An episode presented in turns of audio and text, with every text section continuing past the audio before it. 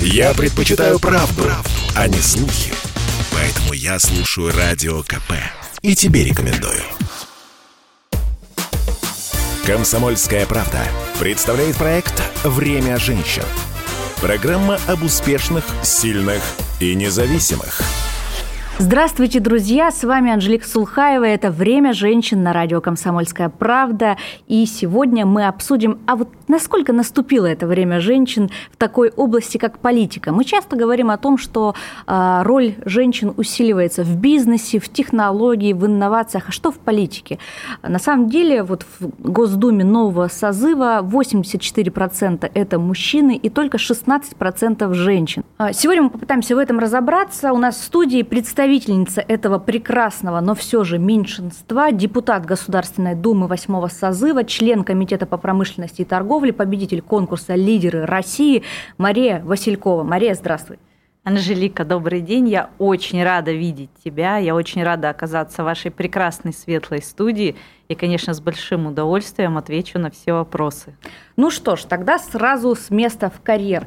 Почему у нас в Госдуме так мало женщин? Как ты считаешь? Ну, на это, конечно, можно ответить с точки зрения шутки, но я постараюсь все-таки серьезно и посмотреть, если на эту историю со стороны спроса и предложения. Так. Вот, предлагаю. Если посмотреть со стороны спроса, ну то есть у нас исторически как считалось, что женщины это слабый пол, что все-таки мужчины, они лидеры, они такие вот там воинственные наши.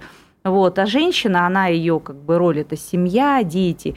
И, соответственно, ну разве может женщина слабый пол управлять? То есть мы привыкли жить в этом стереотипе, но на самом деле, как ты отметила, все, ми- все меняется, все устаревает. Мы живем в очень быстром цифровом мире у нас э, меняются подходы, у нас скорость начинает иметь значение, гибкость. Опять же, если вспомнить про гибкие навыки, которым сегодня обучаются, кстати, мужчины в большинстве своем, потому что если сегодня ты хочешь быть успешным, неважно, успешен ты в бизнесе или в политике, ты должен быть именно как раз прокачан с точки зрения этих мягких навыков.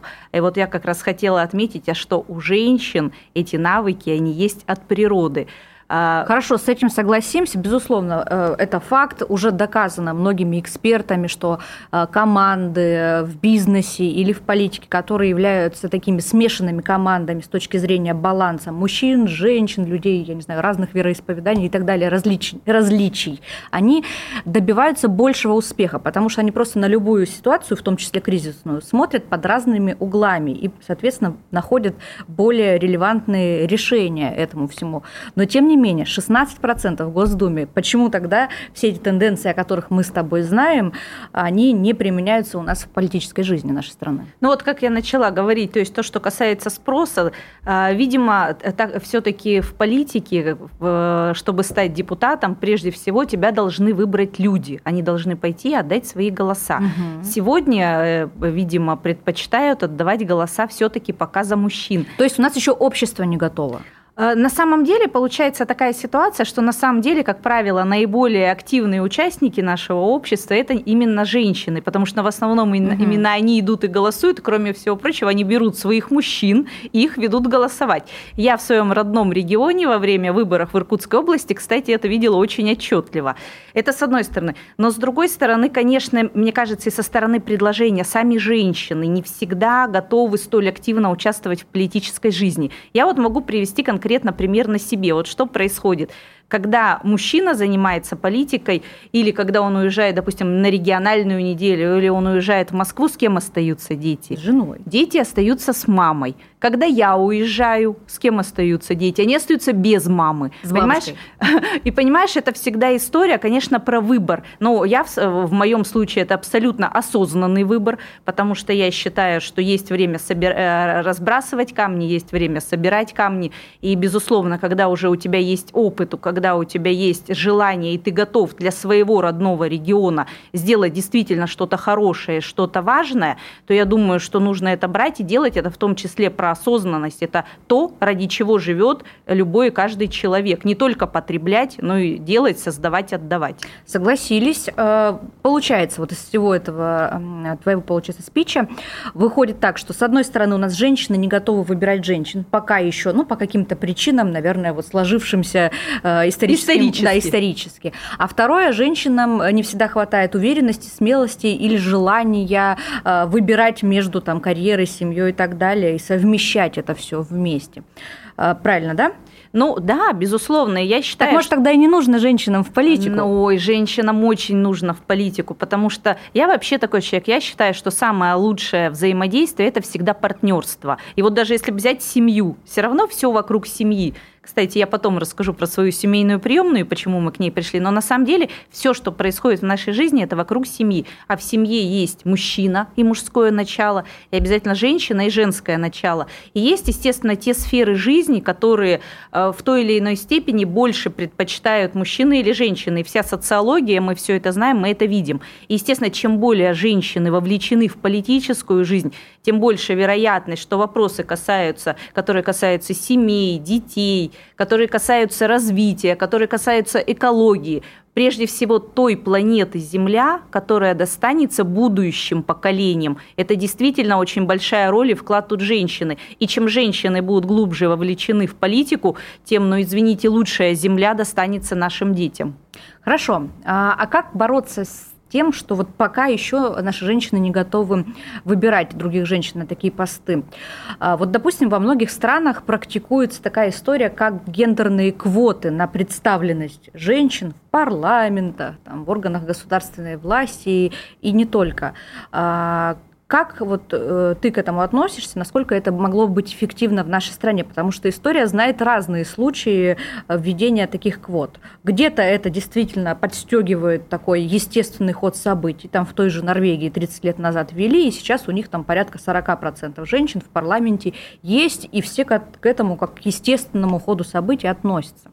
А при этом, например, в Аргентине совершенно другой менталитет, да, там тоже ввели квоту там 30% женщин. И тут же в парламенте оказались все эти 30% жены, любовницы. Жены, любовницы, которые, во-первых, саму всю эту идею дискредитировали, а во-вторых, не сделали ничего полезного и важного в решении важных для женщин э, вопросов и проблем.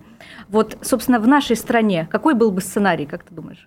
Слушай, хороший вопрос. На самом деле обсуждаю тему квотирования уже очень давно и в корпоративном мире с точки зрения там, советов директоров, и, конечно, в политике. Но у меня тоже отношение, я бы сказала, к этому довольно осторожное. Почему? Потому что здесь, конечно, очень важно учитывать еще и менталитет.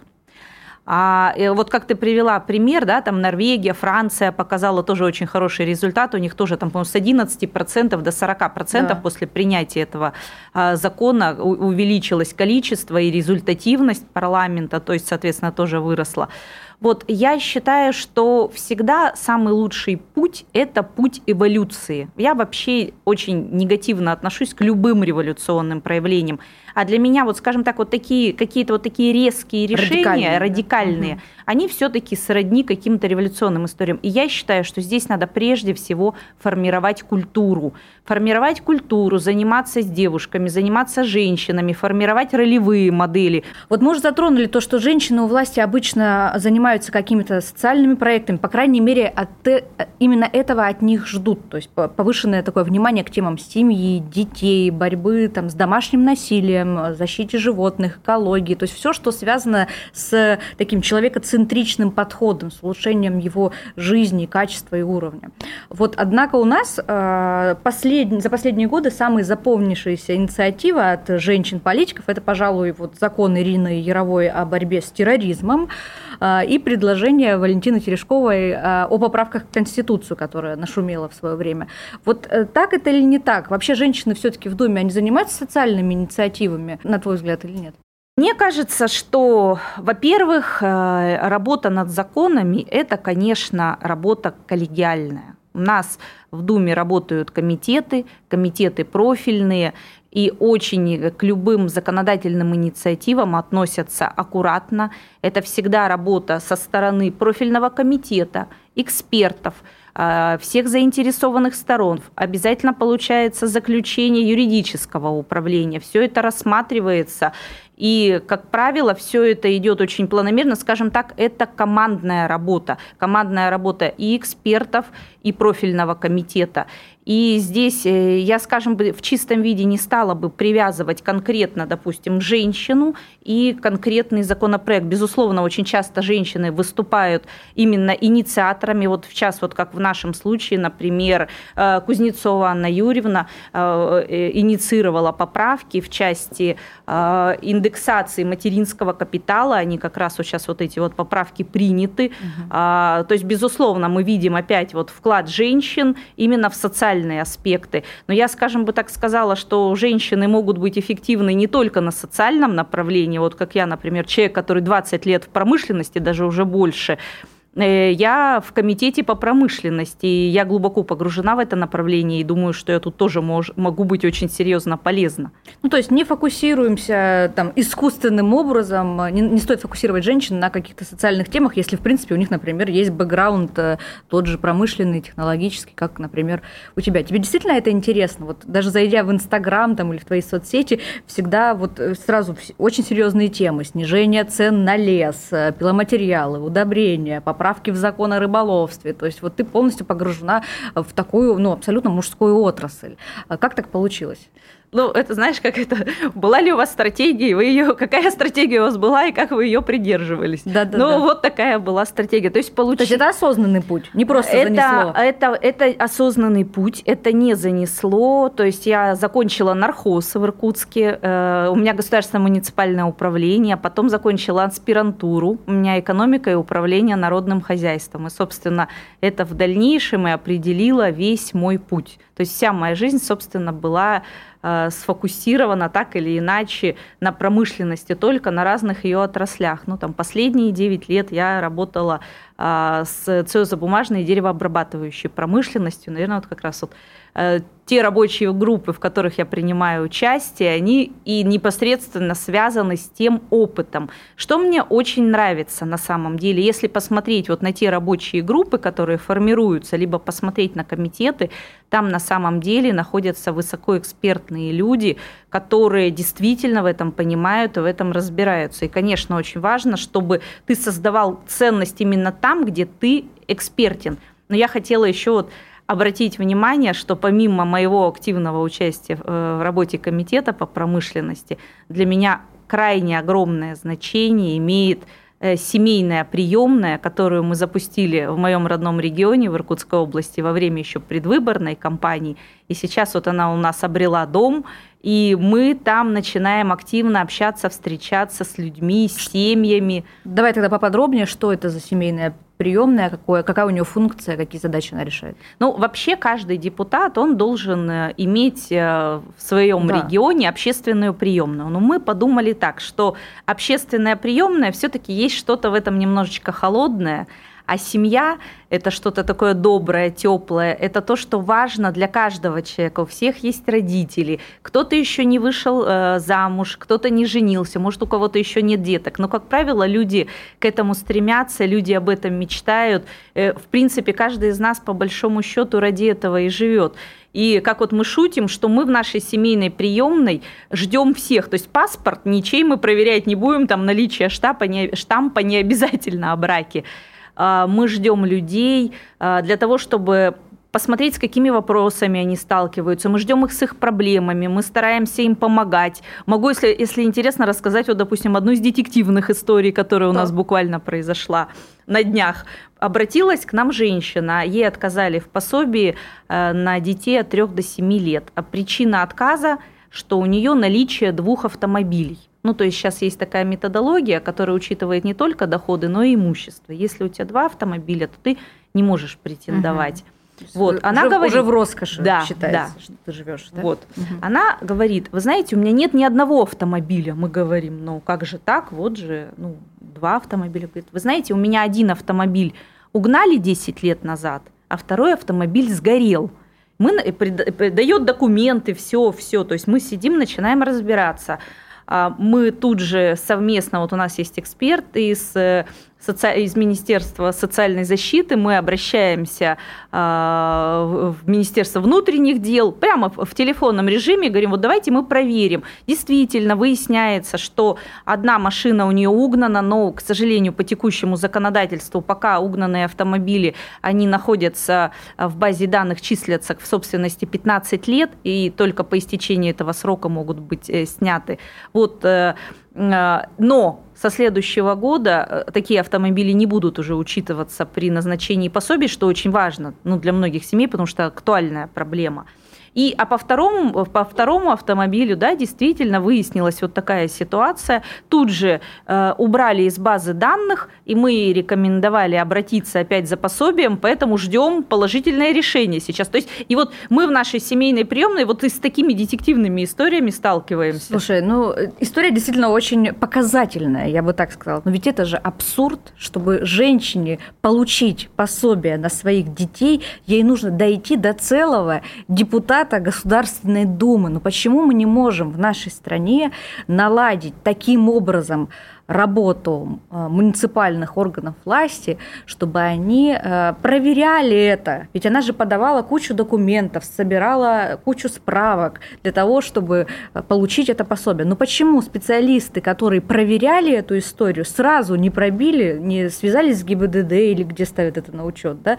не посмотрели, что одна в угоне машина, другая сгорела, Почему не нужно вот очень пройти семь кругов ада для того, чтобы э, все-таки получить то, что тебе положено нашим государством? Ты знаешь, это тоже очень хороший вопрос, и он на самом деле очень справедливый.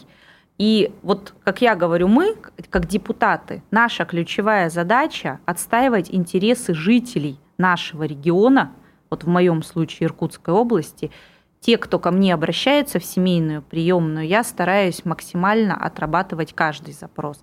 Теперь непосредственно то, что касается того, что до сих пор не все и не везде у нас хорошо работает.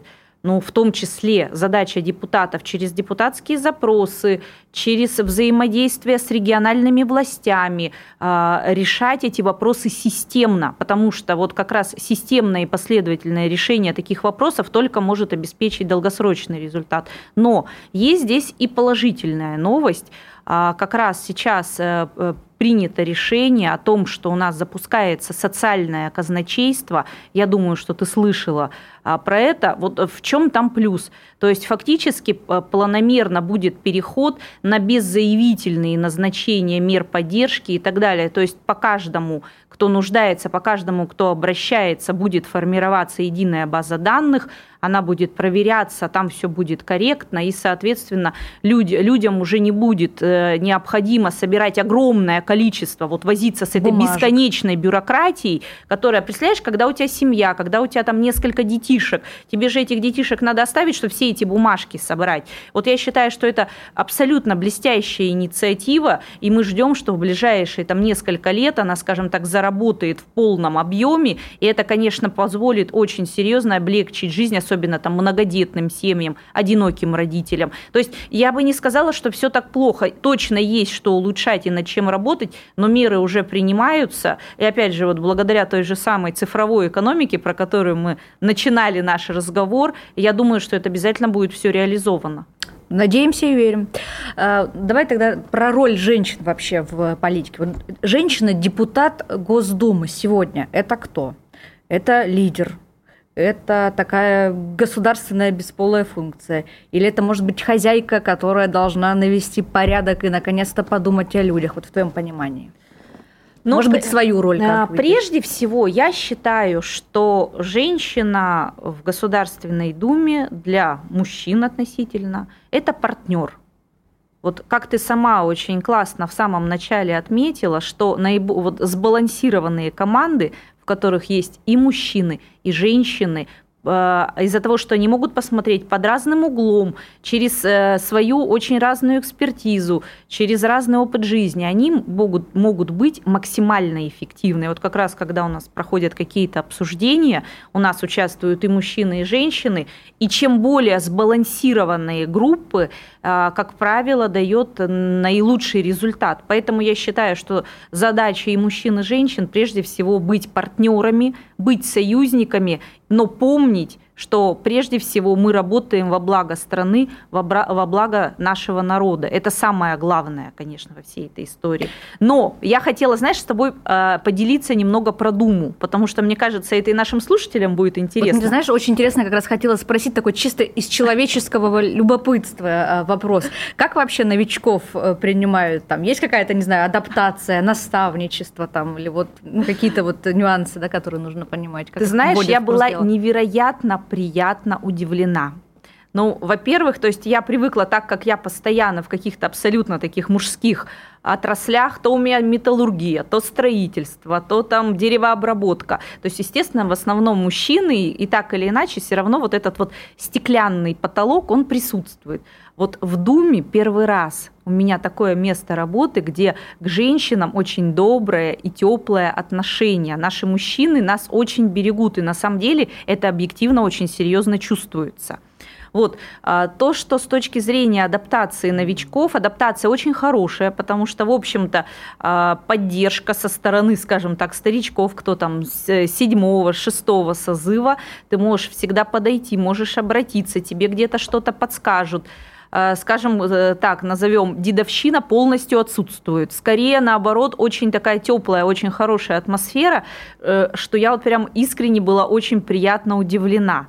То есть, когда у нас мы пришли, у нас еще в самом начале нам достаточно долго не давали кабинеты, потому что угу. кабинеты не все были там своевременно освобождены, где-то там не было ремонта, и некоторые девушки э, просто там брали нас за ручку новеньких, говорили так, пойдемте к нам, у нас можно раздеться, сейчас мы вас тут напоим кофе, Давайте спрашивайте, мы вам подскажем. И вот эта вот абсолютно такая теплая, добрая, хорошая атмосфера, она, конечно, абсолютно замечательная. Я еще, знаешь, думаю, что влияет на это, потому что все-таки а, люди с разных регионов, а, очень много вот этой вот теплоты, вот этих вот каких-то вот культурных аспектов. И как-то мы все, что-то нас объединяет. Вокруг там, допустим, у нас есть группа вокруг Байкала созданная. У нас там вот есть наш депутат от Иркутской области, там Сергей Тен ее создал. Есть какие-то вопросы, которые там в наибольшей степени, допустим, там, не знаю, сельского хозяйства касаются, сельскохозяйственные регионы. Вот. И есть вот э, какая-то преемственность. Мне вообще кажется, э, те э, ведомства, министерства, компании, вузы, школы, неважно, где есть преемственность и где есть наставничество, вот они всегда будут наиболее успешны, наиболее комфортны и наиболее, так скажем, благоприятны с точки зрения нахождения там. Согласились. Э, слушай, вот ты же тоже избрана от Иркутской области. Да. Э, это родной город, то есть там родилась или какая-то история с этим связана? Э, ты знаешь, у меня мама вообще родилась, Ольга Анатольевна. Она родилась в Бадайбо, это север Иркутской области. У меня там бабушка работала угу. на приисках, то есть у меня ну, абсолютно сибирские корни.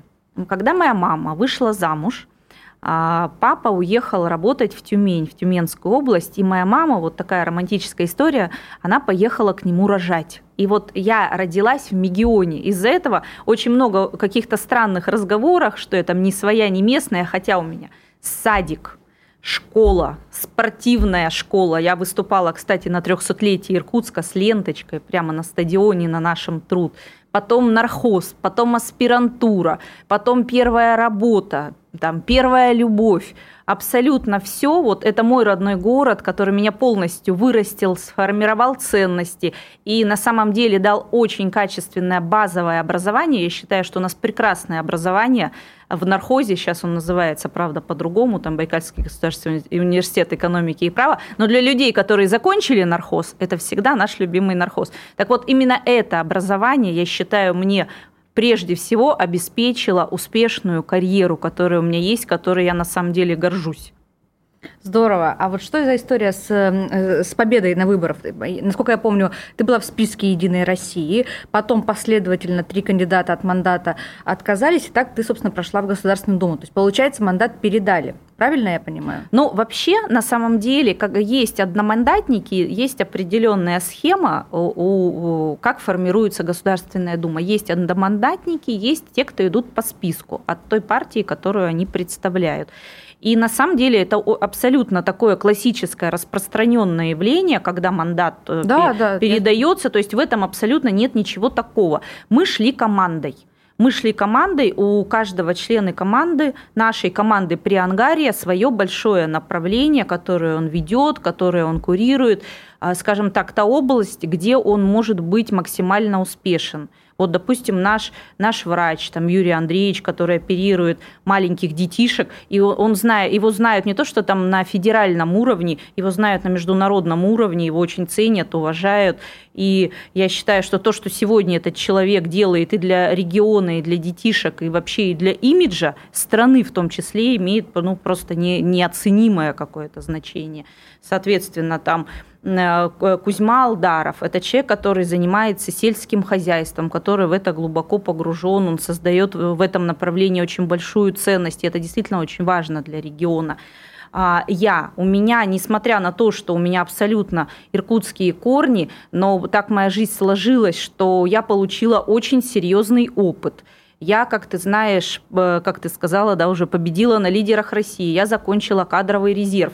Я считаю, что для региона э, депутат, который абсолютно влюблен в свой регион, где живут его родители, моя мама Ольга Анатольевна, мой папа Виктор Николаевич, который мое все детство прошло на улице Марата, понимаешь, депутат, который абсолютно влюблен в свой регион и еще с очень э, достойными выстроенными связями на федеральном уровне, мне кажется, что это прекрасный депутат для региона, вот с моей точки зрения. И еще один важный аспект.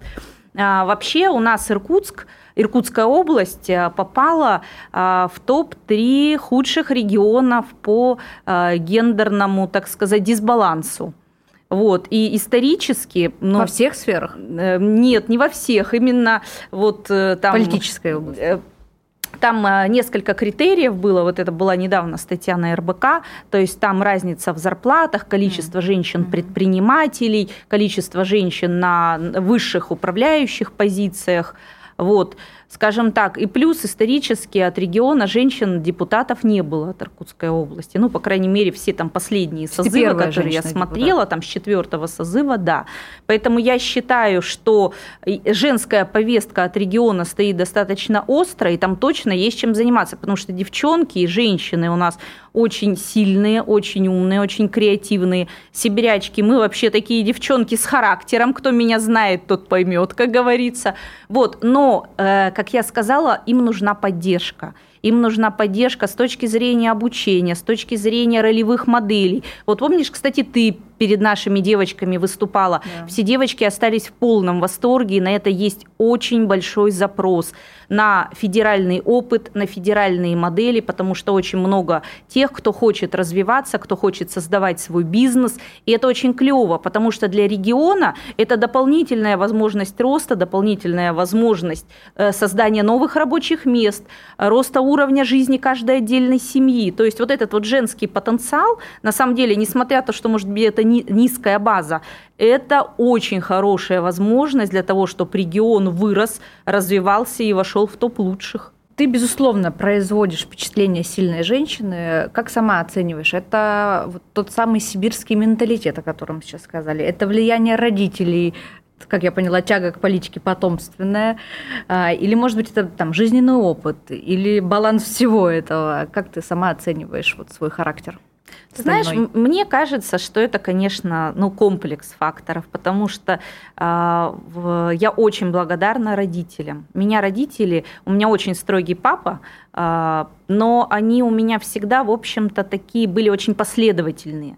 Потому что вот э, последовательность – это такой аспект, который обеспечивает достижение результата. Когда нету вот этих вот метаний, они меня поддерживали во всех моих начинаниях.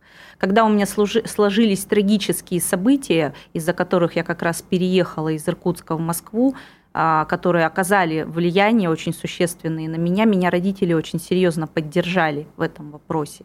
Вот. Но, безусловно, помимо родителей, помимо образования, которое я получила, потому что у нас, конечно, был замечательный декан, он, к сожалению, уже ушел, который тоже очень помогал нам формироваться как личности. На нас очень большое влияние имеет наше окружение, наши друзья, с которыми мы общаемся, но еще, безусловно, наставники. Если посмотреть вообще историю у каждого человека, э, который э, вырос, добился каких-то успехов, есть наставник. Вот в моей жизни есть три наставника, два мужчины, одна женщина – Давай их назовем. А, Анна Григорьевна Белова. Я вот очень хочу ее назвать, потому что я считаю, что это абсолютно необыкновенный человек. А, это человек и из бизнеса, и из политики. Это человек, который собственно говоря, стоял у истоков формирования корпоративного управления в нашей стране, именно правильного корпоративного управления.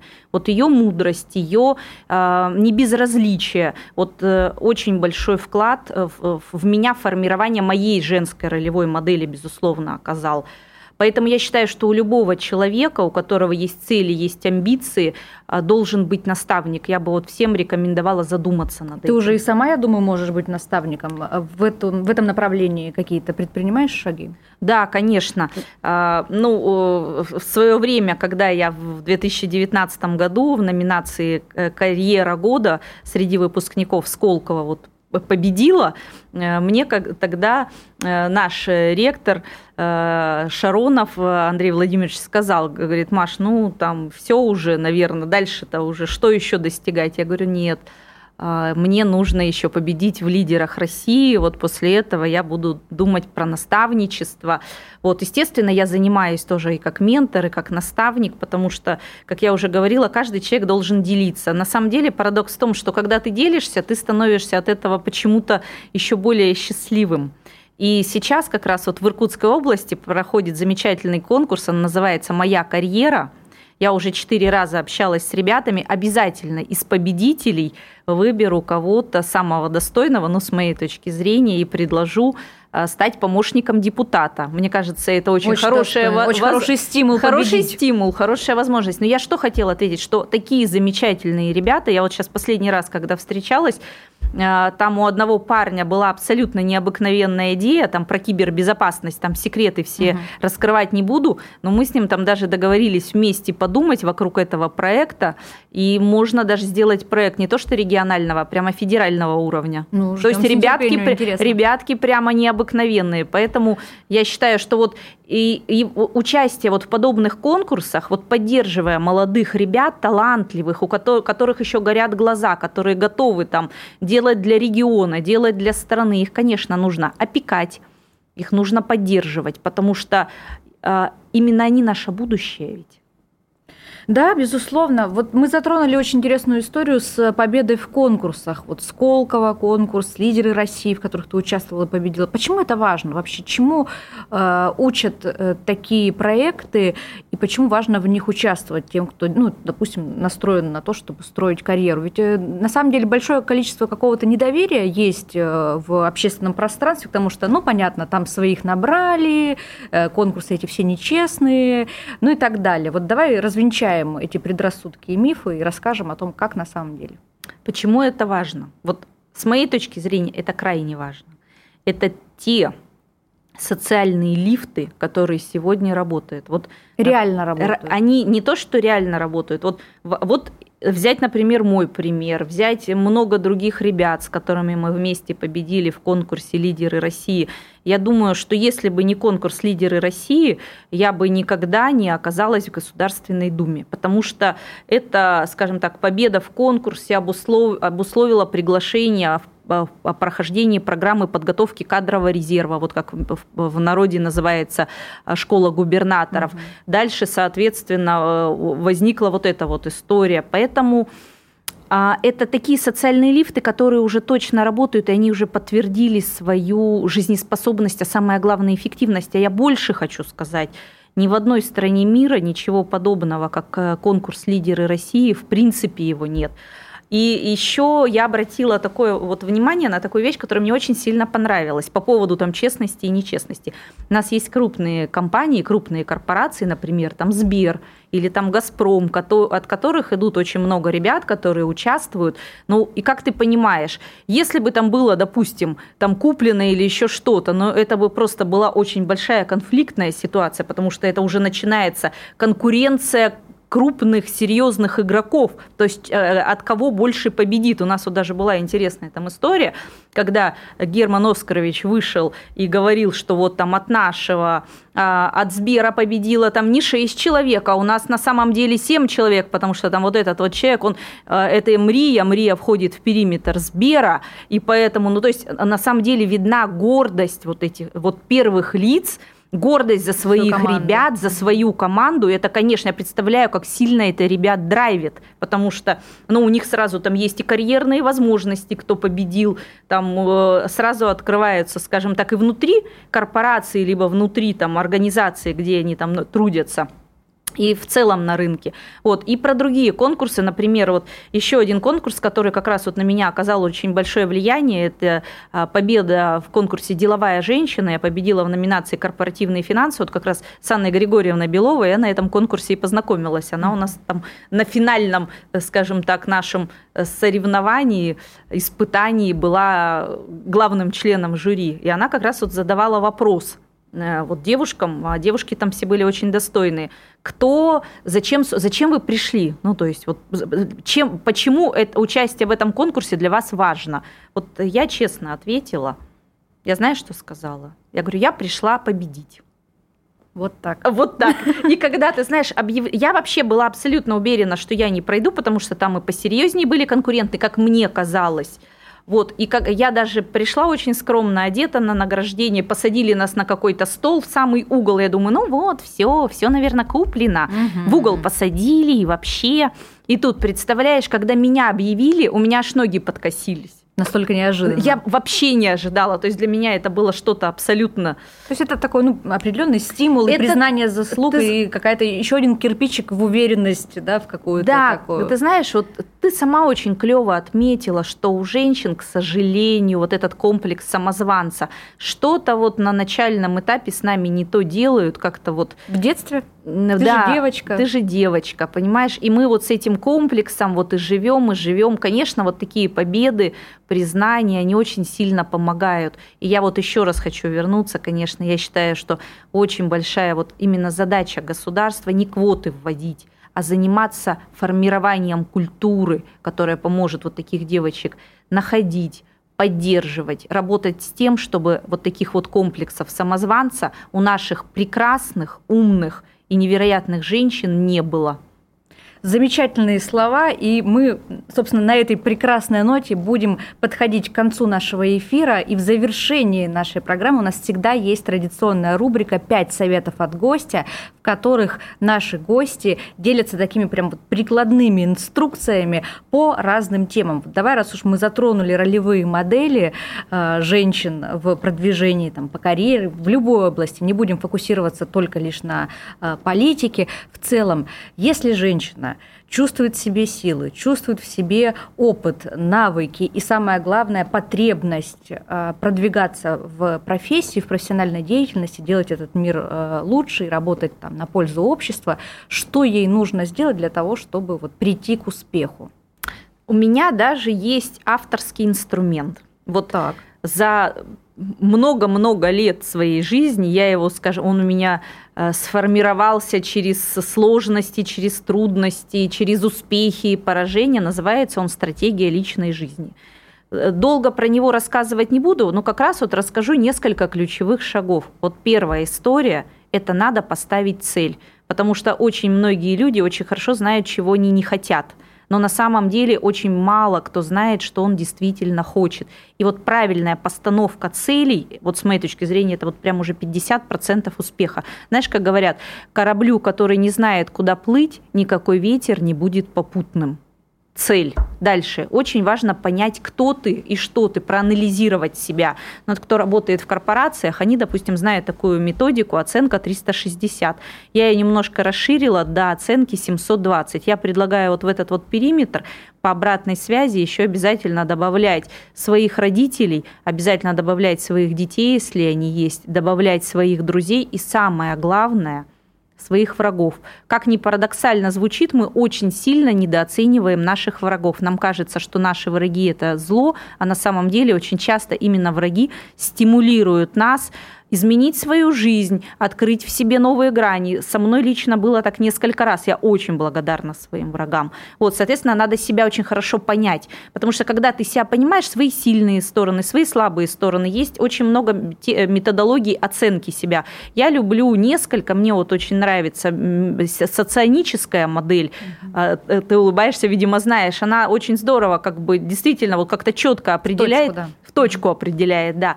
Вот, конечно, нужно э, продиагностировать себя, сильные и слабые свои возможности. И вот это твой фундамент, с чем ты можешь работать. Соответственно, цель поставила, определила себя, проанализировала, изыс, да, назовем это так. Mm-hmm Дальше тебе нужно определить стратегию, как ты достигаешь эти цели. Вот как раз стратегия – это и есть та дорожная карта из точки изыс, где ты сегодня находишься, в точку туби, где ты должен быть. И когда у тебя есть вот эта четкая дорожная карта, ты не будешь э, размениваться на то, что не нужно или не важно. Ты будешь очень четко и последовательно двигаться к своей цели. А знаешь, что самое парадоксальное? Когда у тебя есть цели, когда есть вот эта дорожная карта, в твоей жизни появляются именно те предложения, именно те возможности каким-то чудесным образом, которые именно и ведут тебя к твоей цели.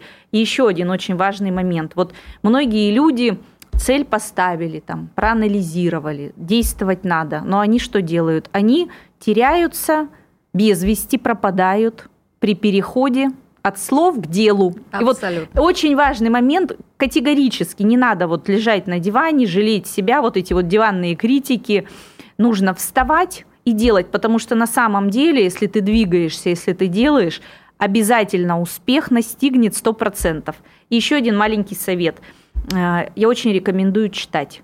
Читать книги, читать разные книги, читать художественные книги, э, читать книги, которые помогают понимать, как работает наш мозг, как мы принимаем решения – Например, книга «Думай медленно, решай быстро». Ее автор Дэниел Кенниман. Удивительный человек. Он получил Нобелевскую премию по экономике, а, не являясь экономистом. Как раз вот он а, является основоположником поведенческой экономики. И когда ты погружаешься в эту книгу, ты понимаешь, во-первых, мы немножко привыкли там где-то на интуицию э, рассчитывать. Э, Ее, конечно, ни в коем случае нельзя недооценивать, но он очень четко и обоснованно объясняет, почему именно аналитика, именно качественная аналитика помогает нам принимать правильные решения. Помнишь, есть такое замечательное выражение, что невозможно управлять тем, что невозможно измерить. Вот я всех призываю всегда, когда они принимают решения, проанализировать, посмотреть детали, дьявол в деталях. Вот, ну, как я сказала, читать, ставить цели, анализировать себя и еще, еще действовать. Один, действовать. И еще один очень важный момент – это про доброту. Вот сейчас э, волонтерское движение, мы вместе, оно набрало такую силу, меня это просто невероятно радует и невероятно вдохновляет, потому что на самом деле, мне кажется, абсолютно каждый человек по своей природе, он добрый человек. И когда у него есть возможность делиться, это его только украшает. И, конечно, когда я смотрю вот на этих ребят, волонтеров, они меня безумно вдохновляют. Я тоже волонтер, я тоже участвую, как раз тоже, когда приезжаю э, в свой родной Иркутск, я всегда звоню, обращаюсь в центр волонтерский, беру, беру заявку, Жалко, что нет времени, потому что у меня там тоже есть несколько детективных историй. Вот. Но я, я к тому, что а, это то, что нас действительно украшает. Украшает намного больше, чем красота. Доброта – это прекрасно. Доброта спасет мир. Спасибо большое за этот откровенный и воодушевляющий разговор. Это было «Время женщин» на радио «Комсомольская правда». Слушайте нас по воскресеньям в 12.00. Время женщин на радио «Комсомольская правда».